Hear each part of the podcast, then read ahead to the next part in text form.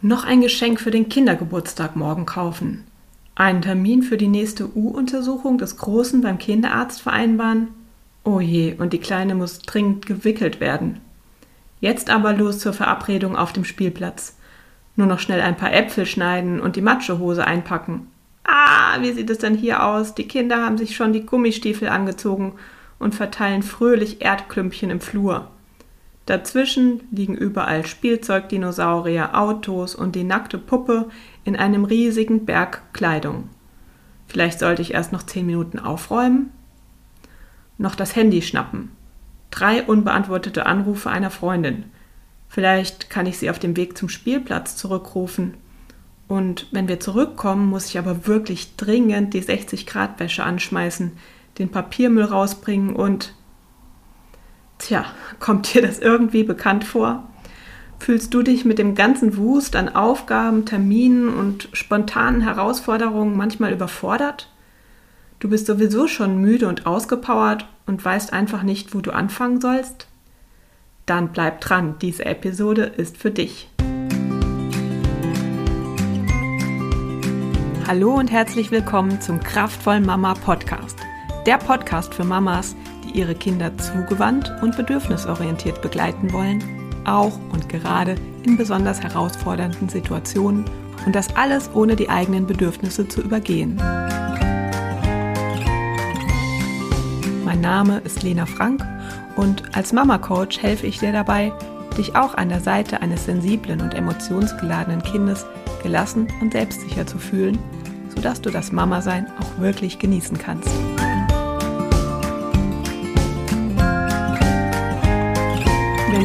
Keine Chance mehr siehst, planvoll vorzugehen, sondern nur noch am Feuer löschen bist, fühlt sich das Leben an wie ein Kampf.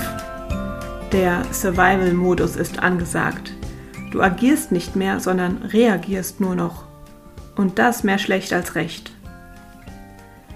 Leider bleibt es nicht dabei, dass du aufgrund der vielen Aufgaben den Überblick verlierst, dich verzettelst und Wichtiges nicht mehr von Unwichtigen unterscheiden kannst – was dich am Vorankommen hindert. Was schwerer wiegt, im Survival-Modus vernachlässigst du die Selbstfürsorge und verdrängst deine wichtigsten Grundbedürfnisse. Es geht dir nicht gut.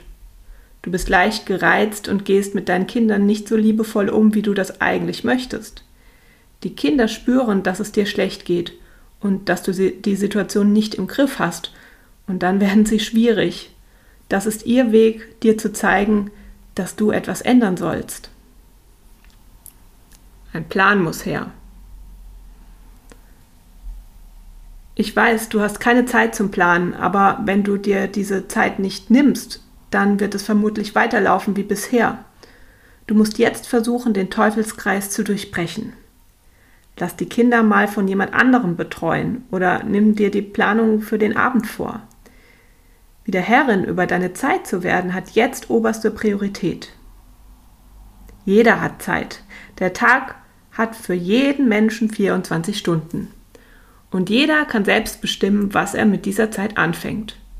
Und das solltest du ganz bewusst tun, denn deine Zeitplanung ist ein Ausdruck von Selbstbestimmtheit, etwas, wonach sich besonders Mütter häufig sehnen.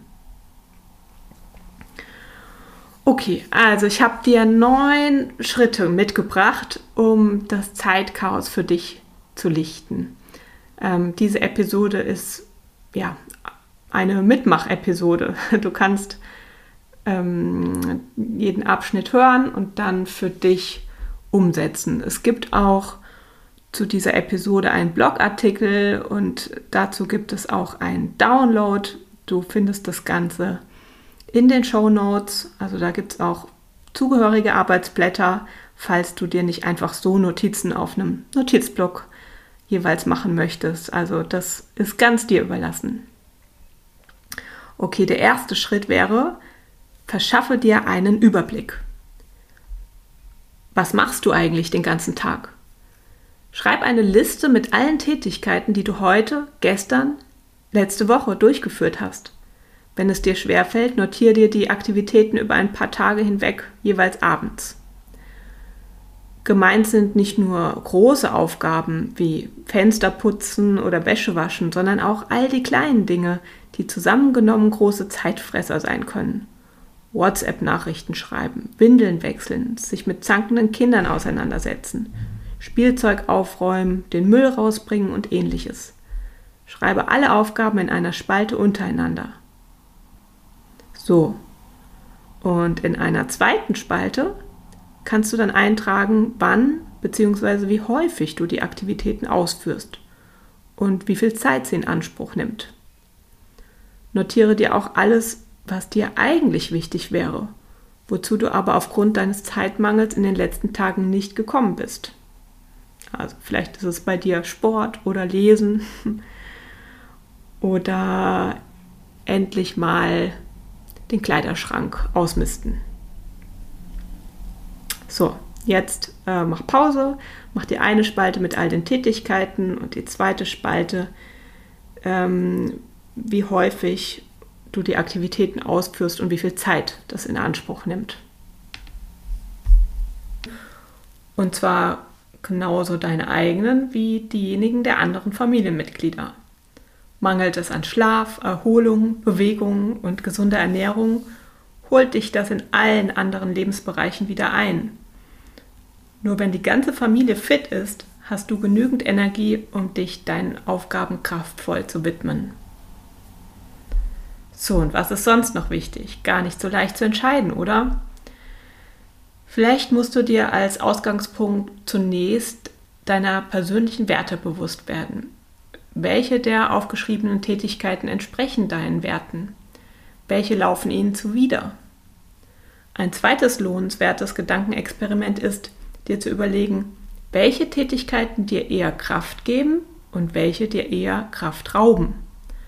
Bewerte die ausgeführten Aufgaben danach, ob und in welchem Ausmaß sie Energiespender oder Energieräuber sind. Also in, in der dritten Spalte, wir hatten ja jetzt schon zwei Spalten, eine Spalte mit den Tätigkeiten, eine mit äh, der zeitlichen Beschreibung und in der dritten Spalte kannst du auf Basis dieser Überlegungen die Wichtigkeit der Tätigkeiten auf einer Skala von 1 bis 10 festhalten. Geht es um die Erfüllung von Grundbedürfnissen der Familienmitglieder, entspricht die Tätigkeit deinen Wertvorstellungen oder handelt es sich um Energiespender, dann solltest du dieser Tätigkeit eine hohe Punktzahl zuweisen. Überlege dir mit Blick auf die Tätigkeit, die du am Ende nur mit einer geringen Punktzahl bewertet hast, ob du ja, diesen vielleicht zukünftig weniger Raum in deinem Leben geben willst, indem du sie reduzierst, delegierst oder vielleicht sogar ganz eliminierst. ja, dann kommen wir zum dritten Schritt. Da geht es um das Helfernetzwerk. Insbesondere für Mütter ist ein unterstützendes Netzwerk wichtig. Natürlich eigentlich für alle Menschen.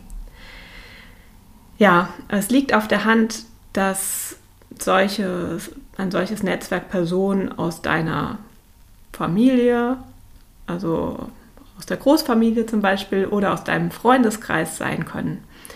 Denke aber auch daran, dass du dich mit anderen Müttern zusammentun kannst, um euch zum Beispiel bei der Kinderbetreuung abwechseln zu können. Oder du erledigst die größeren Einkäufe deiner schon etwas älteren Nachbarin mit deinem Auto mit und dafür sind deine Kinder vielleicht bei ihr willkommen, wenn du mal kurzfristig zu einem Termin musst. Also so kann man ja auch eine Aufgabenteilung arrangieren. Vielleicht hilft dir eine Bekannte gerne bei deiner Steuererklärung, weil ihr das leicht fällt und du kannst dafür als begeisterte Hobbynäherin wiederum ihr oder einer anderen Bekannten aushelfen, wenn die Kinderkleidung mal geflickt oder mit hübschen Details aufgewertet werden soll. Was der einen Person Freude bereitet, kann der anderen ein Graus sein. Wenn es uns also gelingt, äh, ein ähnliches Helfernetzwerk um uns herum zu etablieren, in dem jeder seine Talente einbringt und eine Hand die andere wäscht, dann kann jeder nur gewinnen. Also geh in kleinen Schritten auf dieses Netzwerk zu, baust dir um dich herum. Und wenn es eure finanzielle Situation zulässt, könnt ihr auch bezahlte Helfer äh, zu deinem Netzwerk hinzuziehen. der Babysitter, der einspringt, wenn du mal eine Stunde für dich oder einen Abend mit deinem, deinem Partner brauchst. Oder die Haushaltshilfe, die kocht, putzt, bügelt. Ein Gärtner, der Rasen mäht und die Hecke schneidet. Der Bauer, der dir deine wöchentliche Obst- und Gemüsekiste liefert. Also versuch darauf zu achten, die bezahlten Helfer einzusetzen, um gezielt deine größten Energiefresser zu vermeiden. Und alle Aufgaben, die zwingend notwendig erledigt werden müssen, die aber keine Freude bereiten, kommen für eine solche Auslagerung in Frage. Also notiere dir in der nächsten Zeile, welche Tätigkeiten du an wen delegieren könntest. Gut, und dann kommen wir zum vierten Schritt. Aufgaben streichen. Gibt es unter deinen Energieräuberaufgaben auch solche, die du ganz streichen kannst? Dann solltest du das unbedingt tun. Es gibt jedes Mal Theater, wenn deine Tochter zum Flötenunterricht soll. Frag sie doch, ob sie lieber damit aufhören möchte. Möglicherweise fällt euch beiden ein Stein vom Herzen. Generell kann es als ja, kann es hilfreich sein, alle eure regelmäßigen Termine zu durchforsten. Welche Termine nimmst du gerne wahr? Welche nutzen euch wirklich? An diesen kannst du natürlich festhalten. Um den Freizeitstress gering zu halten, solltest du dich von Terminen befreien, mit denen sich deine Familie nicht wohlfühlt. Gehörst du zu der Art Kollegin, Freundin oder Verwandten, die jeder gern um einen Gefallen bittet? Kannst du schlecht Nein sagen? Wenn du das Gefühl hast, dass bestimmte Leute immer mehr von dir nehmen, als sie dir geben, ist es vielleicht an der Zeit, eine Grenze zu setzen. Warum solltest du das Leben anderer entlasten, wenn dir gerade kaum Zeit für dich selbst bleibt? Also sag höflich, aber bestimmt Nein, wenn es um Aufgaben geht, die dir keine Freude bereiten. Streiche auf deiner Liste rigoros Tätigkeiten durch, die du in Zukunft nicht mehr ausführen möchtest. Also das ist deine Aufgabe jetzt im vierten Schritt. So, und der fünfte Schritt, das, ähm, ja, das Fachwort ist Batching. Und das bedeutet ähnliche Aufgaben bündeln. Also Batching ist eine populäre Technik aus dem Zeitmanagement. Es geht darum, dass gleichartige Aufgaben gebündelt und in einem Block abgearbeitet werden. Dadurch verminderst du zum einen die Zeit für die Vor- und Nachbereitung dieser Aufgaben, zum anderen legst du deinen Fokus ganz klar auf eine Art von Aufgabe, ohne dich von etwas anderem ablenken zu lassen. So verlockend Multitasking klingt, es ist aufwendiger für dich, weil du mit der Aufmerksamkeit ständig hin und her wechseln musst. Einiges erledigst du vielleicht schon automatisch in Blöcken. Auf andere Bereiche könntest du das Prinzip vielleicht noch übertragen, wenn es sich für dich stimmig anfühlt. Hier ein paar Anregungen. Wie wäre es mit einem großen Wocheneinkauf statt häufig kleineren Einkäufen? Also Mahlzeiten werden dann idealerweise bereits vorausgeplant. Oder für eine Woche vorkochen. Oder nur zu bestimmten Zeiten am Tag E-Mails und andere Nachrichten checken und dazwischen am besten die Benachrichtigungen ausschalten. Oder größere Aufräumaktionen statt ständiges kleines Aufräumen. Sich einen Vorrat an Glückwunschkarten, kleinen Kindergeschenken, also Mitbringseln, Briefmarken und all solchen Dingen anlegen, um nicht jedes Mal aufs Neue losziehen und einkaufen gehen zu müssen. Oder du räumst dir einen Zeitblock ein von zwei, drei Stunden, in dem du lauter kleine, nervige Zeitfresser-Dinge ähm, erledigst, eins nach dem anderen. Und äh, ja, dann schiebst du sie nicht mehr die ganze Zeit vor dir her, sondern du schreibst sie auf und weißt, zu diesem Zeitblock werden sie alle erledigt. Ja, das Batching funktioniert am besten, wenn du es schaffst, daraus eine zeitlich fest verankerte Gewohnheit zu generieren. Zum Beispiel checkst du deine Nachrichten jeden Tag um eine bestimmte Uhrzeit. Oder du erledigst den Wocheneinkauf immer Samstag am Vormittag. Notiere dir in der nächsten Spalte, ob und zu welchem Zeitpunkt du bestimmte Tätigkeiten wiederkehrend in Blöcken abarbeiten möchtest. So, und dann kommen wir zum sechsten Schritt. Überlege, bei welchen Aktivitäten auf deiner Liste du Zeit einsparen könntest, indem du vereinfachst oder verzichtest. Bereite nur noch einfachere Gerichte zu. Trage eher die Kleidung, die man nicht bügeln muss. Verabschiede dich von deinem Fernseher. Konzentriere deine Kommunikation auf wenige, aber gute Freunde, statt zu versuchen, es allen recht zu machen. Sicher fällt dir, dir selbst zu dieser Kategorie noch ganz viel weiteres ein. Was kannst du vereinfachen? Von was kannst du dich verabschieden? Du kannst auch darüber nachdenken, dich von Gegenständen zu trennen, die du gar nicht magst. Wenn du weniger und dafür die richtigen Dinge besitzt, musst du seltener aufräumen, weniger in Schuss halten und viel weniger suchen. Ja, und der siebte Schritt wäre, dir zu überlegen, mit oder ohne Kind. Wahrscheinlich geht es auch dir so. Zeit ohne Kind ist rar. Oft nutzen wir die Zeit, in der unser Kind fremdbetreut ist, vor allem um zu arbeiten. Ganz für dich hast du nur die Zeit, in der dein Kind schläft, du aber noch nicht. Und mit Kind gibt es Zeiten, die du konzentriert mit dem Kind verbringst. Du liest dann vielleicht etwas vor, ihr macht gemeinsam ein Puzzle oder geht zusammen nach draußen. Solche Phasen sind wichtig für euch und eure Beziehung und können euch allen Freude bereiten. Und dann gibt es aber noch die Zeiten, in denen du dein Kind um dich herum hast, es sich aber weitgehend alleine beschäftigt. Das kann zum Beispiel bedeuten, dass dein Kind gerade malt, mit Puppen spielt, Hausaufgaben macht oder mit einem Geschwister oder Besuchskind eine Höhle baut. Es gibt Tätigkeiten, für die du absolute Ruhe brauchst. Wenn Kinder um dich herum wuseln, kannst du vermutlich weder meditieren, noch ein Buch lesen, noch ein tiefgehendes Gespräch mit deinem Partner führen. Also überlege anhand deiner Liste, welche Tätigkeiten du in diese wertvolle Zeit ohne Kind packen möchtest und welche du auch in die Zeiten mit Kindern verschieben kannst. Viele Haushaltstätigkeiten kannst du entweder mit dem Kind zusammen erledigen oder während es sich gerade selbst beschäftigt. Also nimm jetzt nochmal die Liste zur Hand und trage ein, welche Tätigkeiten du mit bzw. ohne Kind durchführen möchtest.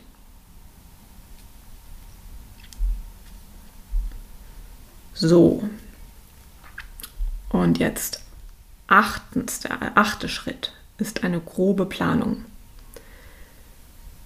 Also du hast jetzt eine Liste mit lauter Spalten und jetzt ist es an der Zeit, deine Liste in eine grobe Zeitplanung zu überführen.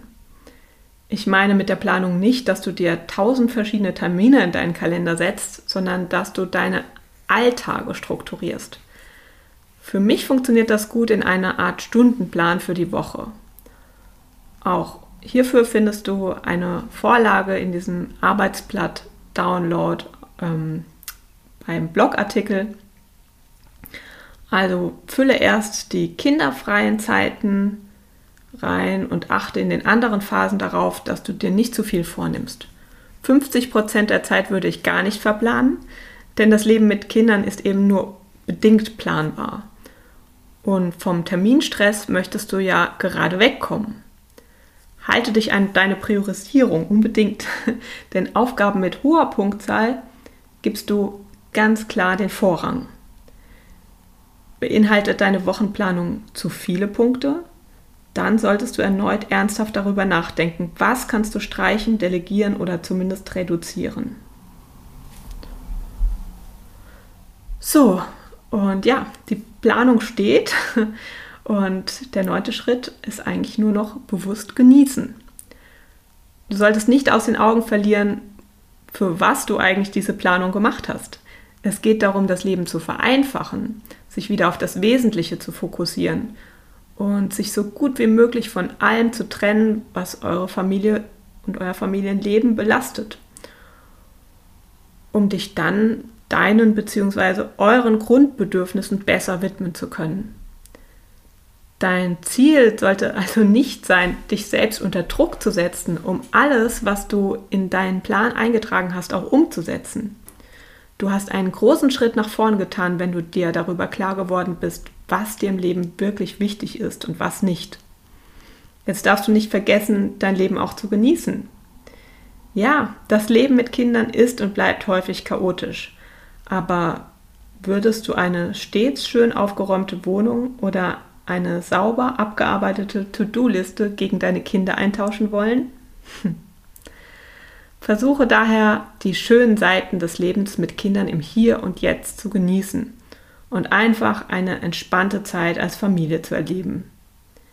Den ersten Schritt dazu kannst du mit einer verbesserten Zeitplanung schaffen. Ab jetzt entscheidest du bewusst, womit du deine Zeit verbringst.